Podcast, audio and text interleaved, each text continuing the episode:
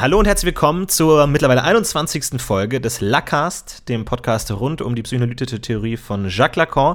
Wieder mit dabei natürlich der Lacan-Experte Rolf Nemitz. Guten Abend. Guten Abend, Herr Will. Und unser Projekt Lacast wird sich jetzt ein klein wenig verändern. Und zwar haben wir jetzt in den ersten 20 Folgen als Podcast so ein bisschen die Grundbegriffe von Lacan besprochen und wollen uns jetzt in den folgenden Folgen vor allem auf die visuelle Seite von Lacans Theorie äh, konzentrieren. Der hat nämlich auch eine ganze Menge von Diagrammen und Formeln entworfen und besprochen in seinen Seminaren und auf die wollen wir uns jetzt primär beziehen.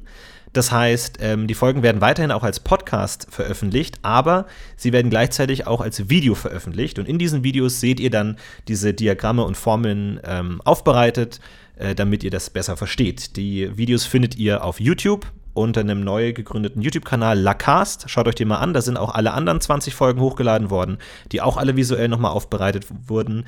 Ähm, aber ab jetzt eher der Fokus auf die Diagramme und Formeln aus Lacans Theorie. Warum hat Lacan überhaupt Diagramme und Formeln verwendet? Warum reicht ihm die, die Sprache nicht aus? Mhm. Warum reicht ihm die Sprache nicht aus? Wenn wir miteinander sprechen, wenn wir was sagen, dann bewegen wir uns in der Ordnung des Sinns. Äh, das heißt von etwas, was man versteht, was man, dessen Sinn man versteht, so wie Sie das verstehen, was ich jetzt sage. Okay. Die Ordnung der Formeln funktioniert anders. Das weiß jeder, wenn er eine mathematische Formel sieht. Man versteht im ersten Zugang gar nichts. Und man braucht Übung, äh, bis man mit einer Formel umgehen kann. Das heißt, mit Formeln und mit Diagrammen, ähnlich ist es bei Diagrammen. Auch bei, bei Diagrammen, das hängt jetzt vom Diagramm ab, aber auch bei den meisten Schemazeichnungen verstehen wir zunächst mal nichts. Und das ist gewünscht von Lacan. Es ist gewünscht, etwas darzustellen, was nicht einfach durch den Sinn zugänglich ist, durch das Sinnverstehen, sondern als etwas, was Struktur ist. Es geht ihm um Strukturen. Er will die Struktur des Unbewussten, die Struktur des Subjekts, die Struktur des psychoanalytischen Feldes erfassen. Und diese Struktur kann sich seiner Meinung nach nur durch Formeln und Schemata erfassen lassen. Okay, dann schauen wir uns heute mal an, wie das funktioniert mit dem allerersten Schema, das wir besprechen, und zwar dem Schema L. Also an der Stelle nochmal die explizite Empfehlung für alle, die uns jetzt nur als Podcast hören. Schaut euch auf unserem Blog oder auf Facebook auf jeden Fall mal ein Bild vom Schema L an, dann könnt ihr euch das alles besser vorstellen. Ja, das ist schon mal, das hat genau diesen Effekt, den Sie beschrieben haben. Das Schema L besteht aus vielen Pfeilen und verschiedenen Punkten und Beschriftungen und ähm, es ist erstmal schwer zu verstehen, worum es geht, aber wir werden das Stück für Stück aufschlüsseln. Können Sie mal grob erstmal beschreiben, worum es im Schema L geht, was, was uns das sagen will? Ähm, als erstes muss man vielleicht noch was zum Namen sagen. Schema L. Warum heißt das Ding Schema L? Antwort, ich weiß es nicht. Mhm. Es steht drunter. Unter dem Schema steht Schema L. Und deswegen heißt es Schema.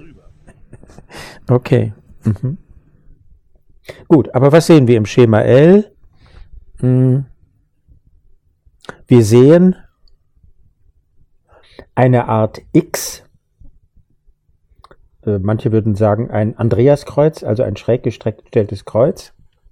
Die, das heißt, dadurch ergeben sich vier Punkte, oben links, oben rechts, unten links, unten rechts, also vier Endpunkte.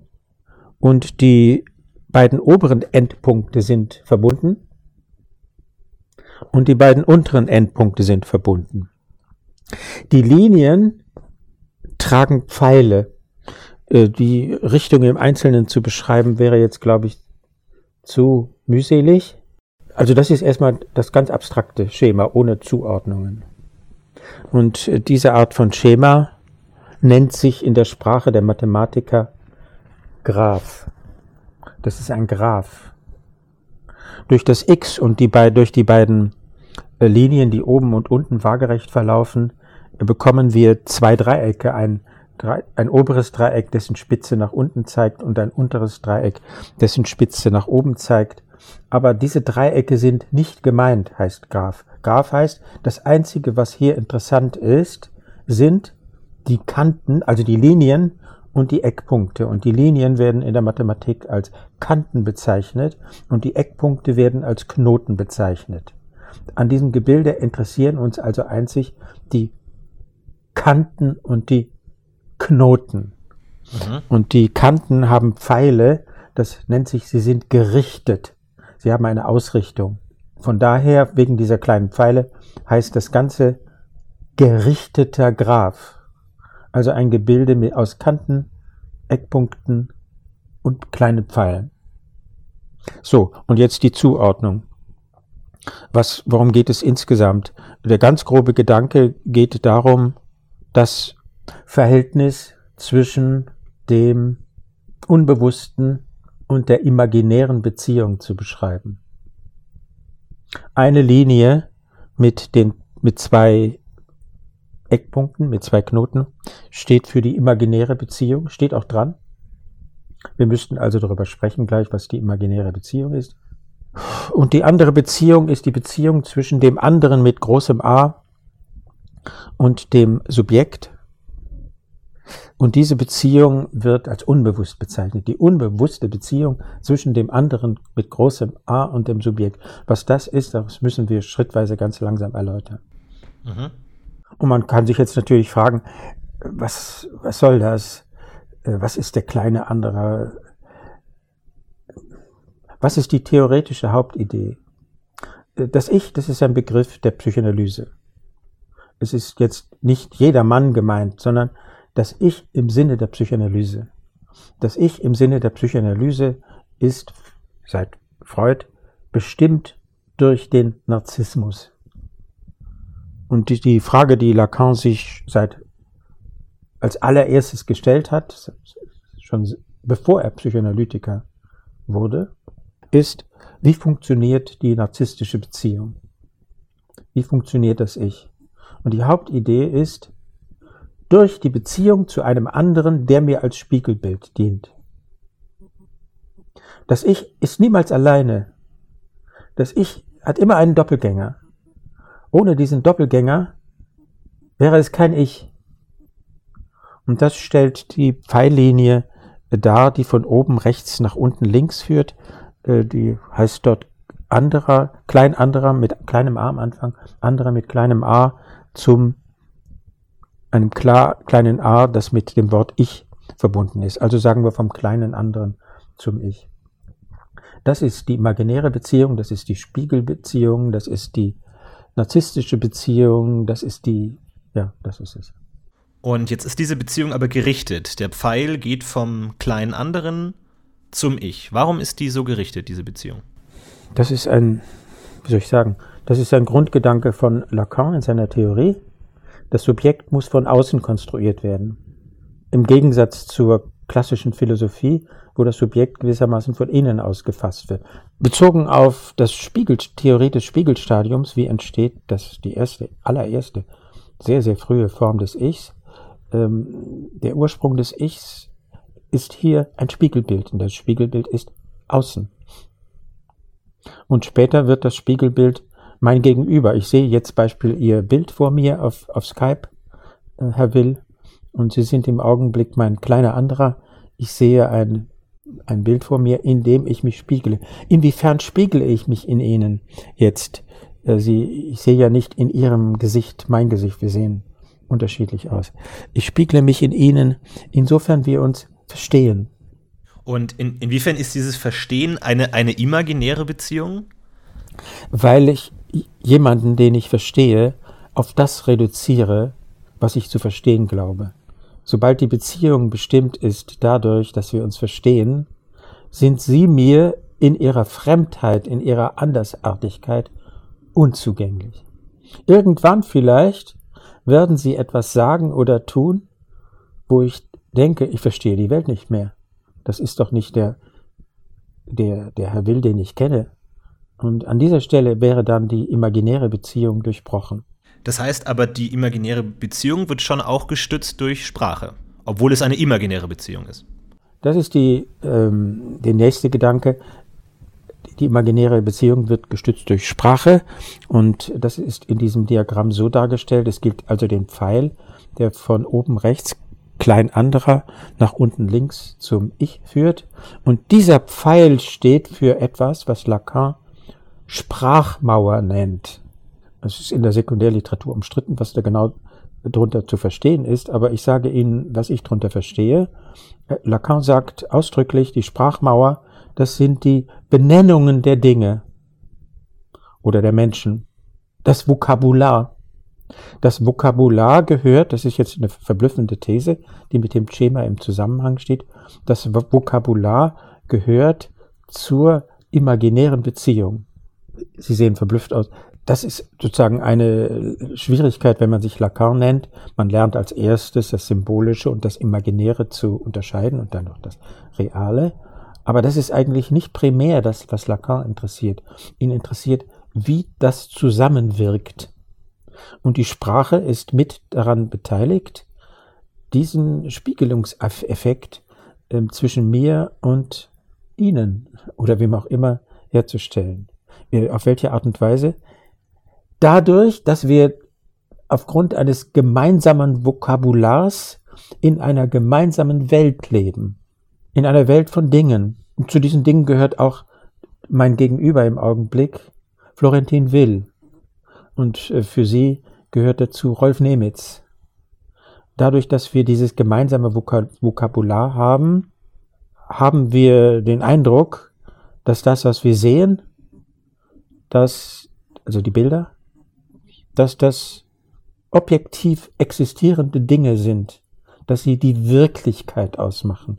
Durch, das ist also die These von Lacan, durch das Zusammenspiel zwischen der imaginären Ordnung und der Sprache qua Lexikon wird die Realität erzeugt. Die Welt, in der wir zu Hause sind. Wir haben jetzt in unserer Folge über den großen anderen, ähm, aber den großen anderen definiert als die Position, wo das Vokabular und wo die grammatischen Regeln stehen, an die man sich wendet, wenn man spricht. Wie passt das jetzt zusammen? Wo ist der große andere hier? Das passt hier noch gar nicht zusammen. Das sind also, ich äh, referiere gerade den Gedanken, äh, die, die erste Erläuterung dieses Schema in dem Seminar Nummer zwei. Das heißt, ähm, das Ich in der Theorie Freuds und in der Te Technik der Psychoanalyse. Und da wird die Sprachmauer durch die Benennungen erläutert. Später, drei Seminare später, wird der andere zum Sitz des Vokabulars. Aber wichtig ist hier, dass, dass die imaginäre Beziehung darauf beruht, dass wir ein gemeinsames Vokabular voraussetzen können.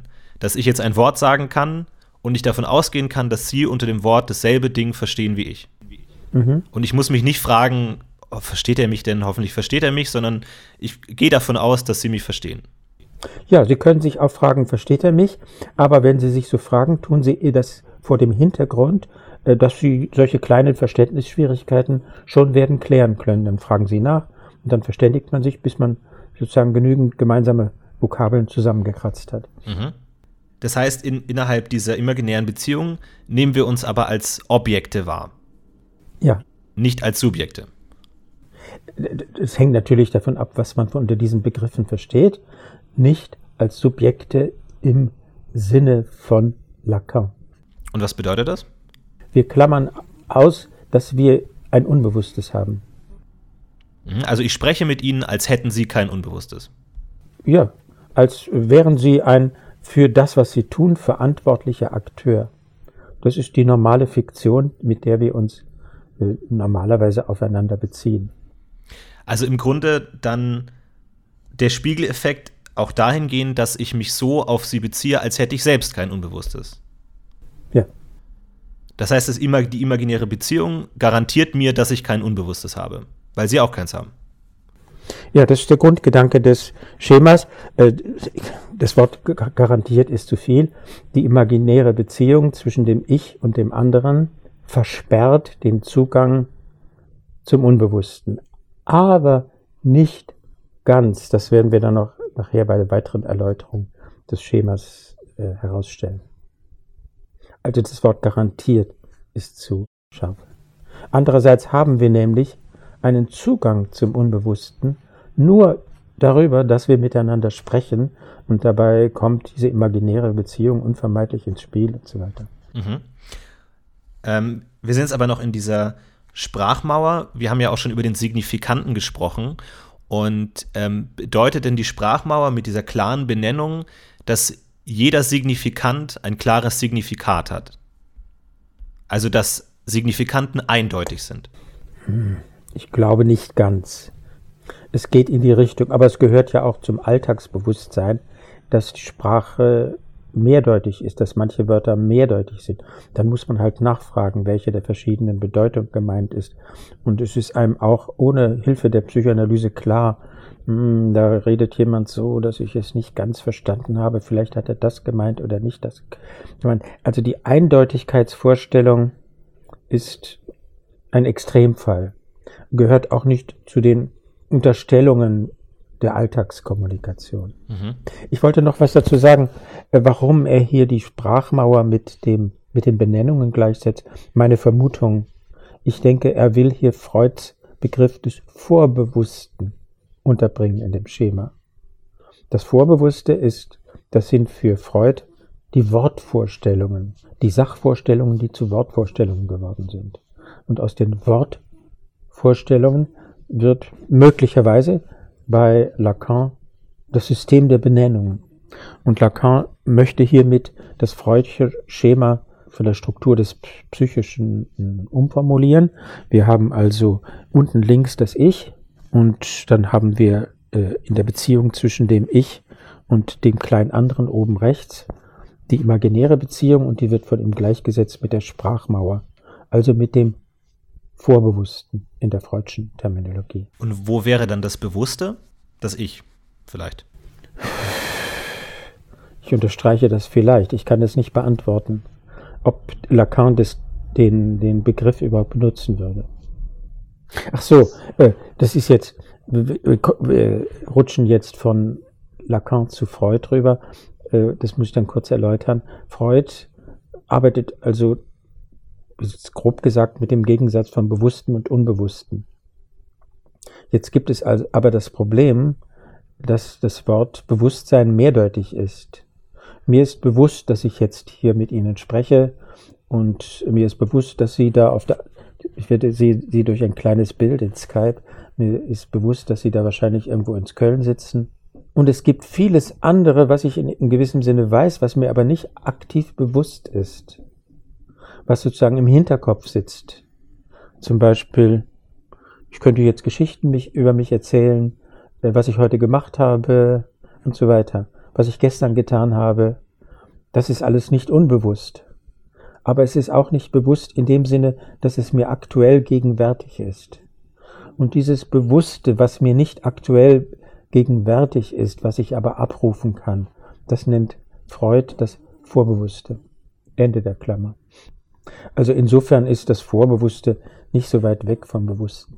Und deswegen da, da kann ich Ihre Frage beantworten, wo sitzt jetzt das Bewusste ganz, das ist die imaginäre Beziehung, die sich zusammensetzt aus einer bildhaften Beziehung und einer sprachlichen Beziehung. Also die sich mit, imaginäre Beziehung ist, die sich mit einer sprachlichen Struktur überlagert, mit einer sprachlichen Beziehung überlagert. Dieser Gedanke ist auch Soziologen völlig vertraut, das ist ein harmloser Gedanke, dass die Wirklichkeit konstruiert ist durch Bilder und durch Sprechen. Soziologen, es gibt einen berühmten, es gibt einen soziologischen Klassiker, der heißt die soziale Konstruktion der Wirklichkeit. Die Wirklichkeit, das, was für uns die selbstverständliche Wirklichkeit der Dinge und Tatsachen und der Geschichte und so weiter ist, das ist eine Konstruktion. Also diese, diese Benennung der Dinge ist die Konstruktion. Mhm. Okay, was uns aber natürlich interessiert, ist die unbewusste Dimension. Wo finden wir die im Schema? Unten rechts gibt es einen Knoten, der heißt anderer mit großem A. Und oben links gibt es einen Knoten, der heißt groß S. Das steht vor allem vor Subjekt, es hat mehrere Bedeutungen. Daneben steht auch noch das deutsche Wort S, ES äh, also das S. Und die unbewusste Beziehung ist die Beziehung von unten rechts nach oben links. Der Pfeil, der vom, Groß, vom anderen mit großem A quer durch die imaginäre Beziehung hindurch zum Knoten oben links groß S geht, zum Subjekt. Und links oben mit dem S ist der unbewusste Teil des Subjekts gemeint. Ich weiß nicht, ob man es, ja, sag, sagen wir mal so. Mhm. Ähm, das, das hat mich auch verwirrt in dem ähm, Schema, ob links oben jetzt das Subjekt ist oder nur der unbewusste Teil des Subjekts. Ja, das wäre die Frage, was versteht Lacan zu diesem Zeitpunkt unter Subjekt? Mhm. Vom Schema aus gesehen, zu einem späteren Zeitpunkt könnte ich es klarer sagen, aber wie er es ganz genau zu diesem Zeitpunkt fasst. Auf jeden Fall muss, wird man sagen müssen, das Unbewusste ist im Schema unten rechts, das ist der andere. Das ist ein weiterer vielleicht verblüffender Gedanke. Das Unbewusste ist der andere. Das Unbewusste, das ist ja das Innerste von mir, das Geheimste, das, wovon ich selbst ich nichts weiß, was mich aber antreibt. Also denkt man, es ist das Subjekthafteste. In der Lacanischen Theorie ganz und gar nicht. Das Unbewusste ist das andere. Deswegen ist im Schema, geht von dem Pfeil geht von dem Knoten unten rechts, anderer, dieser Pfeil aus und das, die erste, das erste Pfeilstück ist beschriftet mit unbewusst. Was ist der Unterschied zwischen klein anderer und groß anderer in diesem Sinn? In, in diesem Schema und in, im Seminar 2 meint groß anderer eine bestimmte Funktion von anderen, die primär symbolisch funktioniert. Ein Beispiel wäre ein Verbot das der Großvater gegenüber meinem Vater ausgesprochen hat. Und das mich, ohne dass ich es weiß, in meinen Gedanken, Handlungen, in meinem Sprechen determiniert. Die Formel dafür ist schon zu diesem Zeitpunkt, das Unbewusste ist der Diskurs des anderen. Das ist also das Sprechen in einer Funktion, die mich determiniert, ohne dass ich es weiß. In der Umgangssprache kann man sagen, äh, der große andere, das sind die Wünsche der Eltern. Ganz stark vereinfacht. Es ist nicht notwendigerweise der Diskurs des anderen mit mir, also was zu mir gesagt wurde, sondern auch was andere unter sich in einem Diskurs sagen. Ja, im ersten Schritt ist es das, was andere mir gesagt haben, was die Eltern mir gesagt haben. Aber den Eltern ist wiederum was gesagt worden. Die sind auch, die haben auch ihr Unbewusstes. Und es werden bestimmte Botschaften über die Generationen übermittelt. Und insofern steckt in den Botschaften, in den Wünschen, in den Verboten, die von meinen Eltern kommen, stecken auch Wünsche und Verbote, die von den Eltern der Eltern kommen und so weiter. Und das ist sozusagen der Teil der Sprache, den ich nicht weiß den ich nicht weiß. Ein sehr schönes Beispiel findet man dazu in diesem Seminar Nummer zwei, in dem das eingeführt wird. Das ist ein Mann, der bei Lacan in Analyse kommt und der hat einen Schreibkrampf. Der kann mit der Hand nicht mehr schreiben. Und die Frage ist, wie kommt dieser Schreibkrampf zu, zustande? Und im Verlauf der Analyse stellt sich heraus, dass sein Vater ein Dieb war, der wegen Diebstahl verurteilt worden ist. Und dieser Mann, dieser Patient, kam aus der islamischen Welt. Und nach dem islamischen Gesetz, ich glaube, das habe ich ja schon mal in irgendeinem Podcast erwähnt, es kommt es mir hoch, muss dem Dieb die Hand abgehackt werden. Da wird es heute einige Mäßigungen geben, wird nicht mehr so streng gehandhabt. Ach doch, aber natürlich äh, wird das mobilisiert mit bei diesen Radikalisierungsversuchen wie ISIS und so weiter. Da konnte man das ja lesen. So, dem Dieb muss der Hand, die Hand abgehackt werden. Und dieses Gesetz bestimmte den Schreibkrampf. Das heißt, der Patient hatte sich in gewisser Weise, oder das Unbewusste des Patienten, hatte ihm die Hand abgehackt, die Hand schreibunfähig gemacht. Das wäre ein schönes Beispiel für den anderen mit großem A. Das ist in diesem Fall das Gesetz, das islamische Gesetz. Aber jedes andere äh, Gesetz kann auf diese Weise so funktionieren. Und das heißt, es sind genauso Wörter wie die, die in der imaginären Beziehung ausgetauscht werden. Mhm. Ich könnte dir die Hand abhacken oder sowas auch immer. In, in, in einem Moment des, des Zorns. Aber die auf eine andere Weise funktionieren. Die also eine bestimmte Determinationskraft bekommen, die sich dem bewussten Zugriff entzieht. Die sich nur in Symptomen zeigen und im Träumen und in Versprechern und, was, und ähnlichen Gebilden. Was, was genau wäre jetzt die, die, die Richtung dieses Symptoms in dem Schema L? In dem Schema, in das Schema würde ich das so eintragen, unten rechts am Platz anderer mit großem A, da steht das Gesetz, dem Dieb muss die Hand abgehackt werden. Und von dort richtet sich ein Pfeil auf das Subjekt oben links, groß S, und äh, das Subjekt erzeugt ein Symptom.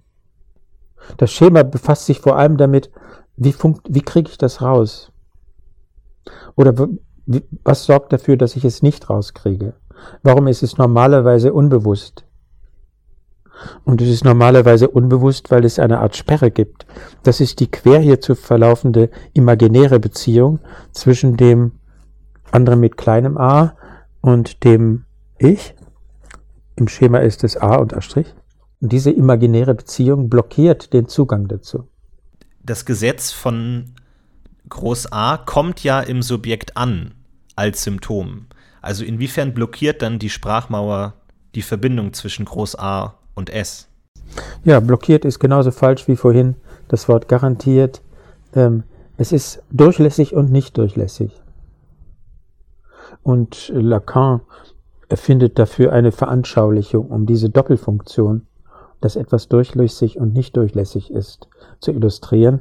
Er sagt, an dieser Stelle, wo äh, die beiden quer verlaufenden Pfeile äh, aufeinandertreffen, also gewissermaßen am Schnittpunkt des X, an dieser Stelle müssen wir uns so etwas vorstellen wie eine Triodenröhre.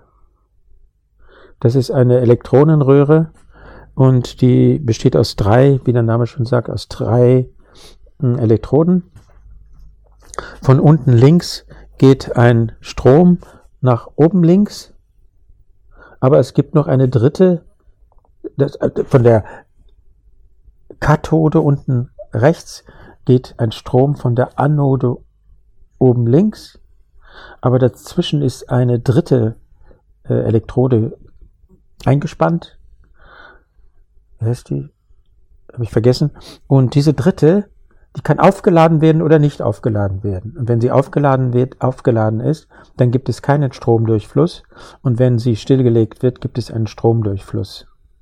Das heißt, diese Sperre ist manchmal wirksam, manchmal nicht. Und das ist die Art und Weise, wie wir einen Zugang zum Unbewussten haben. Ab und zu zeigt sich etwas. Ab und zu kommt etwas an. Ab und zu unter bestimmten Bedingungen in der Psychoanalyse äh, kann der Patient jetzt von Freud, der mit dem Schreib Schreibkampf, wird dann vielleicht eine Geschichte erzählen über die Hand des Vaters. Eine Erinnerung über diese Hand. Oder eine Erinnerung über den Vater, der ein Dieb war und wie ihn das beschäftigt hat.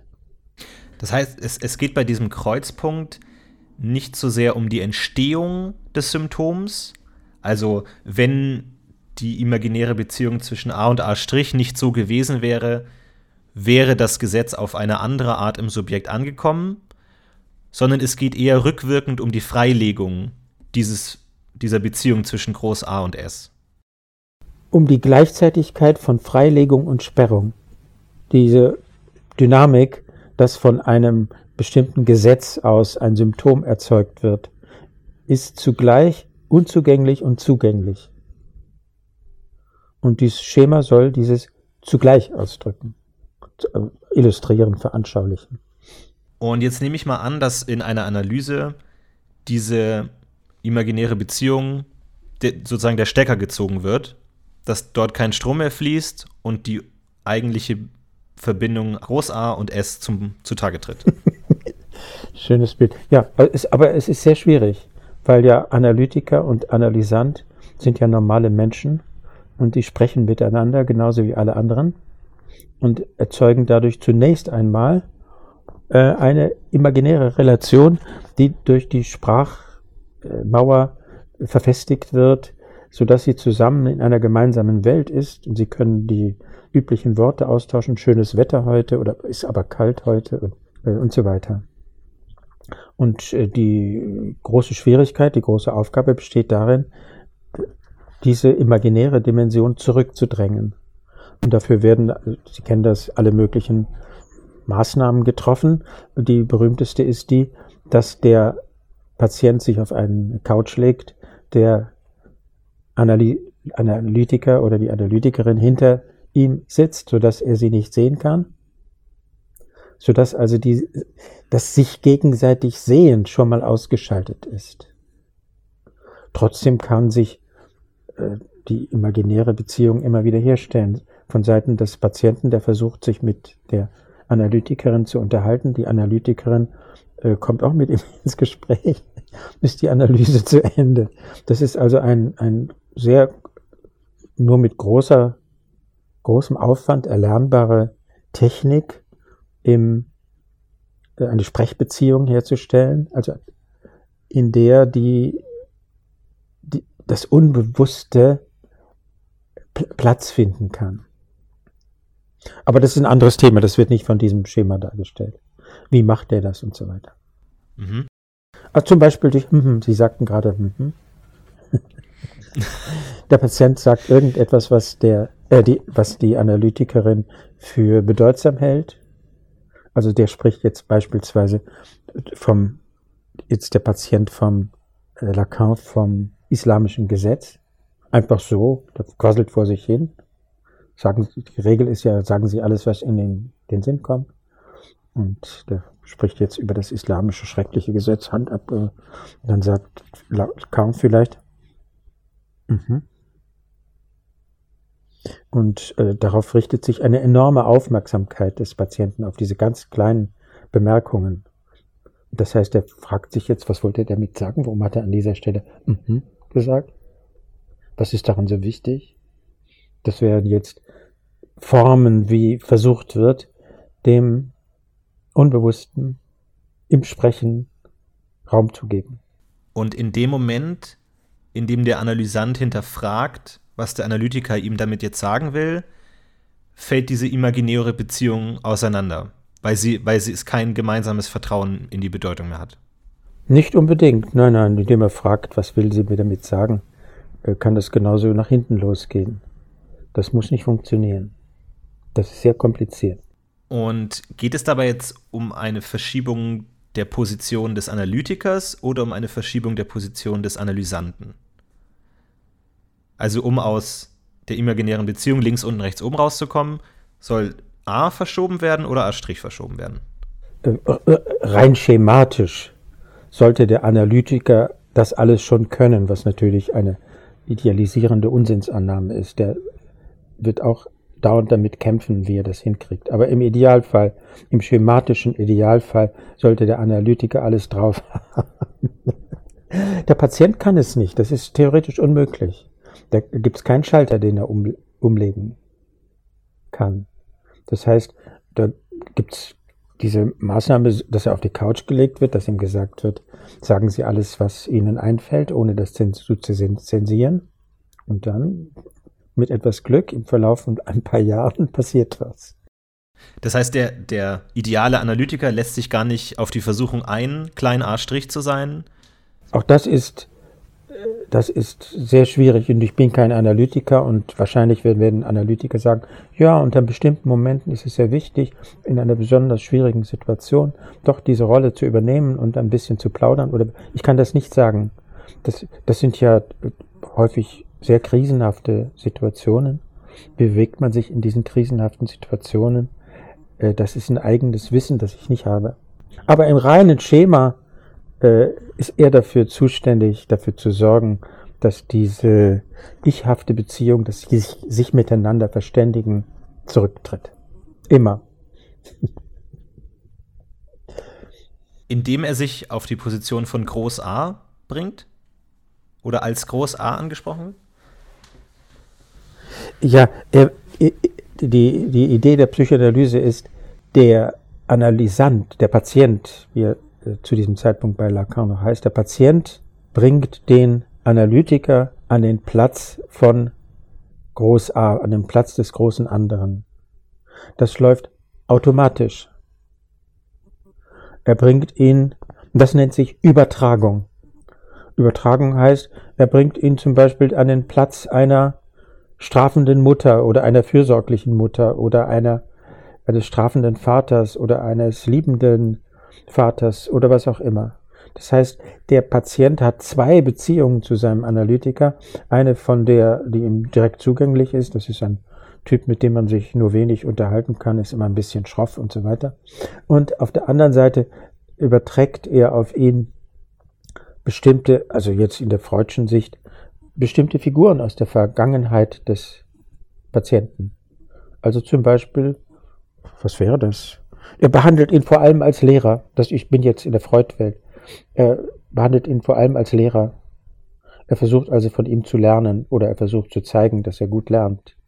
Oder behandelt ihn vor allem als strafendes Wesen und fürchtet sich ein bisschen vor ihm und ist besonders artig oder besonders unartig. Er versucht ihn zu provozieren. Das heißt, er stellt, ohne dass er das beherrscht, den Analytiker an einen bestimmten Platz. Und das ist jetzt klassische Psychoanalyse, ein Platz aus der Vergangenheit des Patienten.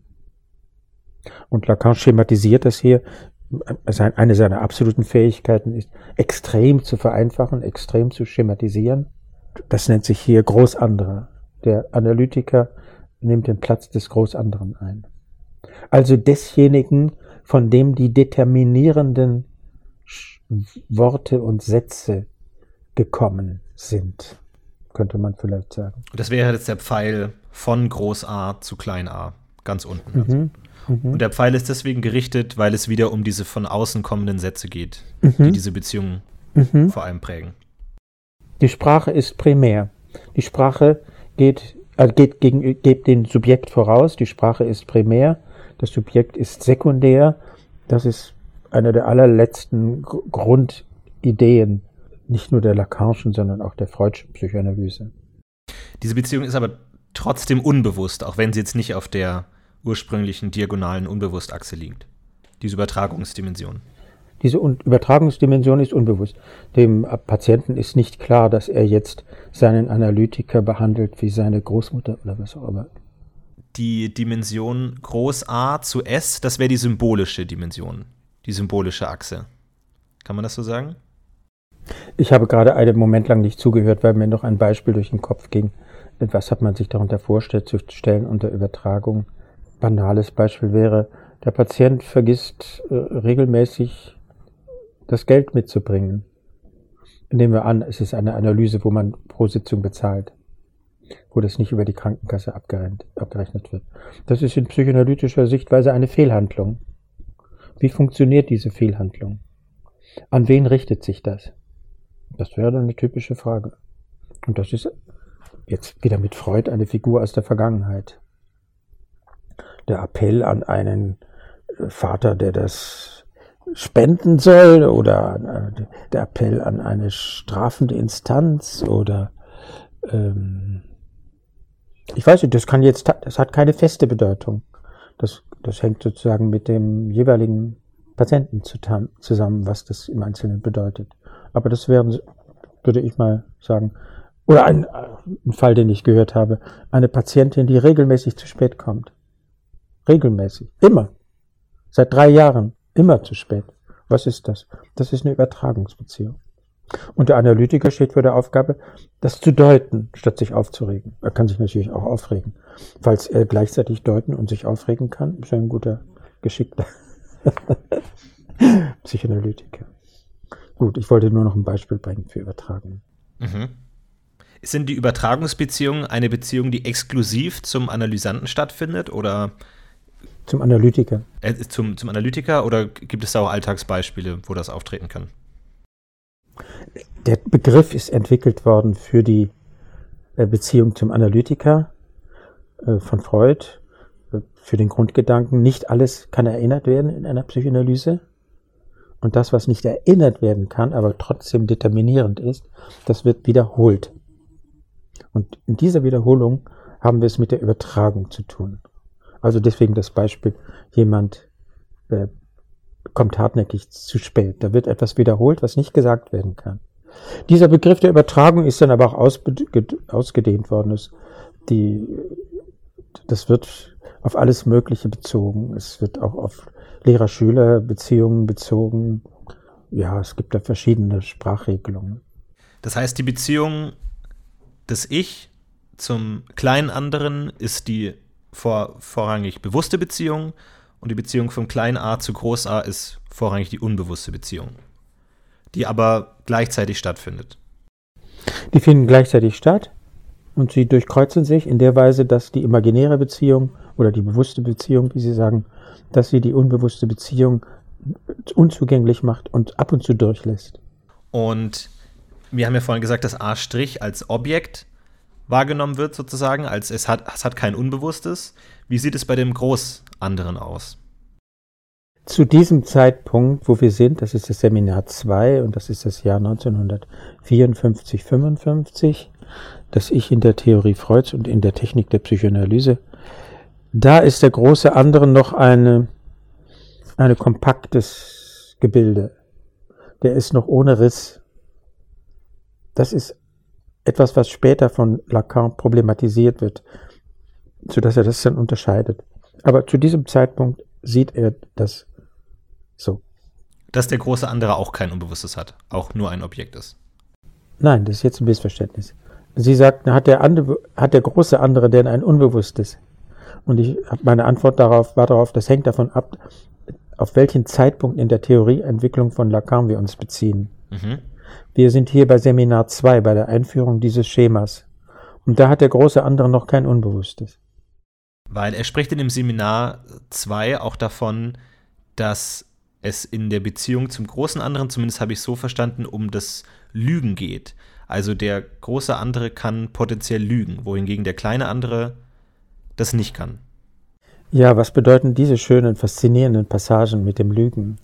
Ähm, die erste Gedanke ist dabei, eine Wahrheitsbeziehung gibt es nur im Sprechen. Außerhalb der sprachlichen Ordnung gibt es nicht das Problem der Wahrheit. Okay? Das heißt, wir sind immer in Wahrheitsprobleme verwickelt. Stimmt das? So. Der zweite Gedanke ist, dass das Wahrheitsproblem nur die Kehrseite des Lügenproblems ist. Wenn es, wenn man, äh, etwas einfach gesagt, und das natürlich, Philosophen würden sagen, nicht nur des Lügenproblems, sondern auch des Irrtumsproblems. Das, so würden wir dann normalerweise sagen, das ist wahr oder ich habe mich geirrt. Aber in psychoanalytischer Perspektive ist offenbar dringender, so liest sich das, wenn man Lacan dazu liest, dass der andere sich nicht nur irrt, sondern dass er auch lügt, dass er versucht, mich zu manipulieren. Dass er also mit der Wahrheitsdimension gegen mich arbeitet, in gewisser Weise. Auf jeden Fall ist das offenbar eine der ganz ähm, dramatischen Formen, wie das Wahrheitsproblem für Psychoanalytiker und für die Patienten in der Psychoanalyse hm, relevant ist. Das Wahrheitsproblem ist in der Psychoanalyse relevant. Ähm, ach so, und in dem Moment, wo das sich auf dieses Wahrheitsproblem zuspitzt, wird mein, gegen, mein anderer, mein klein anderer, könnte man sagen, zu einem großen anderen. Das ist möglicherweise offenbar hier mit gemeint. Ich bringe Ihnen ein Beispiel. Ein Bekannter von mir hatte das Gefühl, dass seine Frau ihn mit einem anderen Mann betrügt. Und das hat bei ihm Ängste ausgelöst, sehr starke, einen dauerhaften Angstzustand, der dazu führte, dass er sich selbst in die Psychiatrie eingeliefert hat. Ich habe ihn dann besucht und was sagt er mir? Fortwährend, immer wieder, immer wieder, immer wieder. Aber sie hat mir doch gesagt, sie hat nichts mit ihm. Aber sie hatte doch was mit ihm. Aber sie hat mir doch gesagt, sie hat nichts mit ihm. Aber ich bin mir sicher, sie hatte was mit ihm. Nein, das kann ja nicht sein, dass sie, und so weiter und so weiter. Das, er ging es immer wieder durch. Das Problem, hat sie die Wahrheit gesprochen oder hat sie nicht die Wahrheit gesprochen? Und er konnte es nicht stillstellen, er konnte es nicht entscheiden. Er konnte weder definitiv sagen, sie hat gelogen, scheiße, noch konnte er sagen, sie hat die Wahrheit gesprochen, okay. Und äh, ich habe dann immer, also ich habe das dann erzählt anderen Leuten, was da passiert, und dabei habe ich immer gesagt, er hat eine Wahrheitskrankheit. Er hat ein echtes Wahrheitsproblem. Es, es treibt ihn um. Und vielleicht könnte man sagen, dass seine Partnerin in diesem Moment für ihn zu einer groß anderen wurde. Zu einer anderen mit großem A. Das heißt zu jemandem, der, die ihm radikal fremd war. Und in diesem Sinne eine radikal anderer. Der andere mit kleinem a, das ist mein Gegenüber, in dem ich mich wiedererkenne, äh, so wie Sie und ich. Wir interessieren uns beide für äh, Lacan und haben bestimmte Umgangsformen, die wir akzeptieren und so weiter. Da sind Sie für mich der Kleinanderer. Sie sind nicht für mich etwas radikal Fremdartiges, Bizarres, Unverständliches, so wie es diese Ehefrau für diesen Bekannten wurde. Also könnte man sagen, sie ist in dem Moment ein Subjekt geworden. Könnte man sagen, aber Lacan würde es nicht so sagen, zu diesem Zeitpunkt bestimmt nicht. Da wir uns hier darauf konzentrieren, das Thema zu besprechen. Aber, ah doch, doch, doch, doch, doch, doch. Er sagt es ja auch in dem Text, der andere als Subjekt, ne? Ich glaube ja. Ich glaube, er sagt es sogar. Äh, ja, könnte man sagen, also wenn man uns ganz streng an Lacan halten will, könnten wir sagen, er ist zum, der andere ist zum Subjekt geworden. Äh, von Intersubjektivität spricht er da. Ja, Lacan spricht zu diesem Zeitpunkt von Intersubjektivität. Das ist ein Begriff, den er später kritisieren wird, aber zu diesem Zeitpunkt spricht er von Intersubjektivität. Ja, Sie haben vollkommen recht. Deswegen muss der andere ja zum Subjekt werden. In dem Moment, wo er äh, lügt, wird er zu einem Spieler, dessen Strategie ich nicht durchschaue. Ich weiß nicht, was er vorhat. Das heißt aber streng genommen könnte der kleine andere auch lügen, solange ich mir sicher sein kann, dass er lügt und dass ich, dass ich weiß, woran ich bin mit dem anderen. Also ich habe jetzt, mein, mein bester Freund ist notorischer Lügner, der lügt ständig, aber ich kenne ihn gut und ich kann mich trotzdem noch weiterhin mit ihm als kleinen anderen auseinandersetzen, weil ich mir trotzdem sicher bin, dass er lügt. Wohingegen der große andere wäre der, wo ich mir gerade nicht sicher sein kann, der vielleicht gar nicht lügt, sondern bei dem ich mir trotzdem nicht sicher bin, ob er lügt oder nicht lügt. Ja, wahrscheinlich einigermaßen so. Es gibt aber auch da noch natürlich dann Probleme. Ich denke an jemanden, den ich kenne, der äh, hat die Fähigkeit, absolut überzeugend zu lügen. Der hat damit schon viel Geld anderen Leuten aus der Tasche gezogen. Dass es ihm sehr schlecht geht im Augenblick, dass er aber gleich äh, schon morgen eine wunderbare Stelle haben wird, dass er nur für einen Tag etwas zur Überbrückung braucht und er kann diese Lügen in einem absolut überzeugenden Ton vortragen. Es ist über, vollkommen faszinierend. Ich habe viele Leute gehört, die mir gesagt haben, und mich hat er auch zum, schon zum zweiten Mal belogen. Mhm. Es geht fast immer um Geld. Wie würde man damit umgehen? In dem Moment, wo er einen belügt, ist, ist er der kleine andere. Also jemanden, den, von dem man findet, ach, dem armen Schwein, dem geht's ja wirklich dreckig, da muss ich ihm ein bisschen helfen. Und danach wenn man mitbekommt, dass es ein Symptom ist, ein Lügenzwang, dann verwandelt er sich ja in ein rätselhaftes, fremdes Wesen. Etwas Unzugängliches. Ähm, dann würde ich sagen, ist da ein anderer mit großem A. Aber nicht, wenn es so harmlos ist, wie Sie das darstellen. Das, ein bisschen herum, ja, ein bisschen lügen. Ich, morgen komme ich aber pünktlich. Äh, man weiß schon, das wird auch morgen nicht klappen. Ja, okay, ist ein netter Typ. Auf jeden Fall macht Lacan damit aufmerksam, dass diese Dimension der Wahrheit für Psychoanalytiker ungeheuer wichtig ist, eine, eine ganz andere Dramatik hat, als äh, man das in philosophischer Perspektive betrachtet, dass Leute von Wahrheitsproblemen wirklich umgetrieben werden. Gut, und der große andere kann durch die diagonale Achse auf das Subjekt wirken.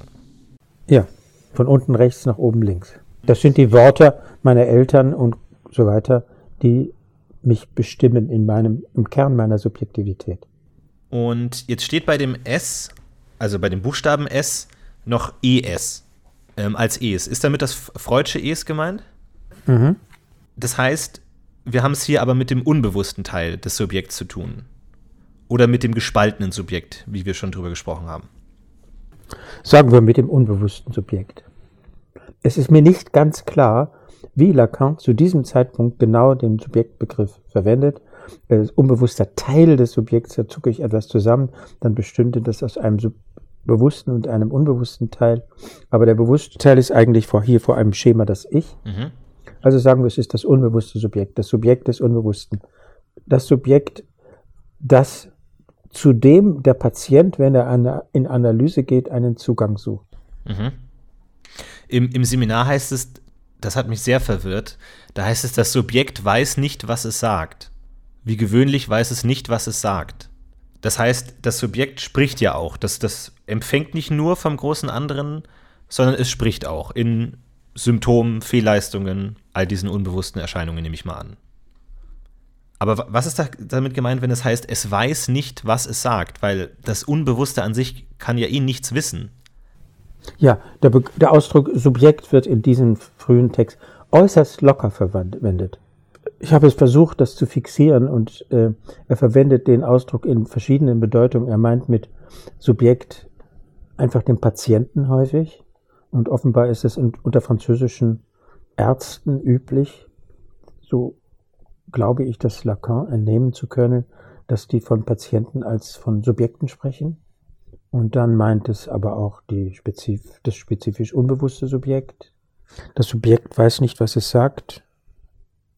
Welches Subjekt ist das? Da muss ja das bewusste Subjekt mit drin sein. Das haben Sie richtig, Sie haben das richtig, ich kann das nachvollziehen, Sie haben das richtig nach, äh, aufgespießt. Also die, die, die Frage, meine Frage ist, ist das Ich Teil des Subjekts? Und die Frage ist es wahrscheinlich zu, beant zu beantworten, dass es fraglich ist, an welchem Punkt von Lacans Theorie. Oder ist das Ich nie Teil des Subjekts? Wenn ich mich an das Schema halte, ist das Ich nicht Teil des Subjekts. Unten links haben wir das Ich. Das existiert nur in dieser Spiegelbeziehung zum kleinen anderen, zu einem Gegenüber. Und oben links haben wir Groß S, das ist das Subjekt, mit dem die Psychoanalyse es zu tun hat, das mit dem, das durch das Unbewusste hervorgerufen wird. Eine Subjektivität, die durch die äh, unbewussten Wörter, Wünsche, Befehle äh, und so weiter der Eltern erzeugt wird. Sie hat noch gefragt, äh, noch darauf aufmerksam gemacht, dass an dem, dass in dem Knoten oben links nicht nur der Buchstabe groß S steht, sondern auch das Wort SES, äh, also das Freudsche S das heißt, dieses, was, wir fragen uns ja, was versteht Lacan zu diesem Zeitpunkt unter dem Subjekt? Und daraus geht ganz klar hervor, auf jeden Fall ist es ein Triebsubjekt. Es ist durch den Trieb bestimmt. Vielleicht kann man sagen, das Subjekt ist der verdrängte Trieb. Das ist jetzt etwas unvorsichtig, aber hilft vielleicht einen Schritt weiter. Wie steht der Trieb in Zusammenhang mit, dem, mit der Verbindung zu Groß A? Der Trieb ist in der Lacanischen Perspektive nichts rein biologisches, sondern etwas, was durch die Sprache geformt, gebildet ist. Ohne den Zugang zur Sprache nicht zu verstehen.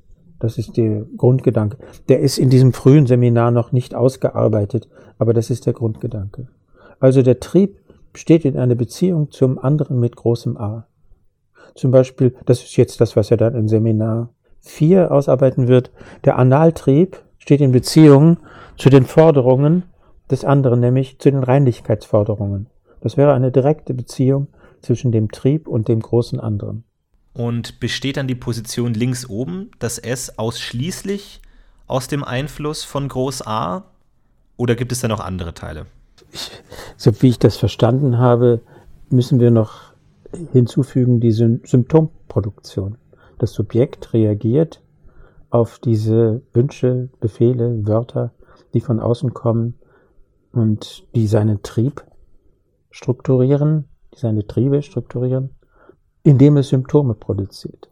Die Triebe können nicht völlig unterdrückt werden. Es geht nicht. Und sie verschaffen sich einen, ich bin wieder in der Freud-Welt, sie verschaffen sich einen Ausweg in der Symptomproduktion. Also würde ich sagen, das Subjekt ist erstens der Adressat dieser von außen kommenden Worte und zweitens, kann man das so sagen, der Symptomproduzent. Ich habe das Gefühl, ich sage etwas mehr, als ich weiß, aber vielleicht stimmt es ja. Und wo würde man das Symptom verorten in dem Schema? Am besten gar nicht. Das ist ja nur ein Schema.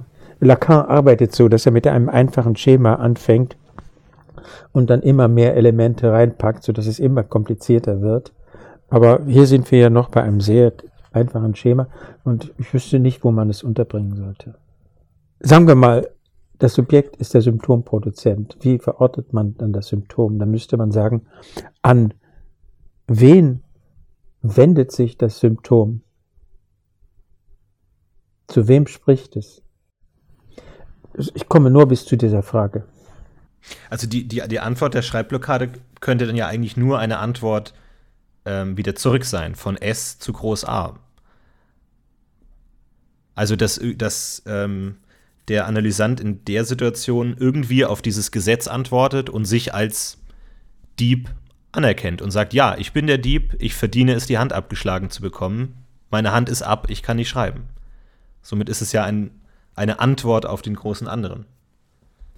Ja, das wäre eine Möglichkeit. Und eine zweite wäre, dass man sagt, eine Schreibblockade ist eine Hemmung. Eine Hemmung wird von, La von Freud im Ich verortet. Nein, ich, ich kann dieses Schema nicht weiter ausmalen. Auf jeden Fall, auf jeden Fall gehört zum Begriff des Symptoms, dass die bewusste Dimension hineinkommt. Das Symptom ist, sagt Freud, eine Kompromissbildung. Da geht ein Verbot ein.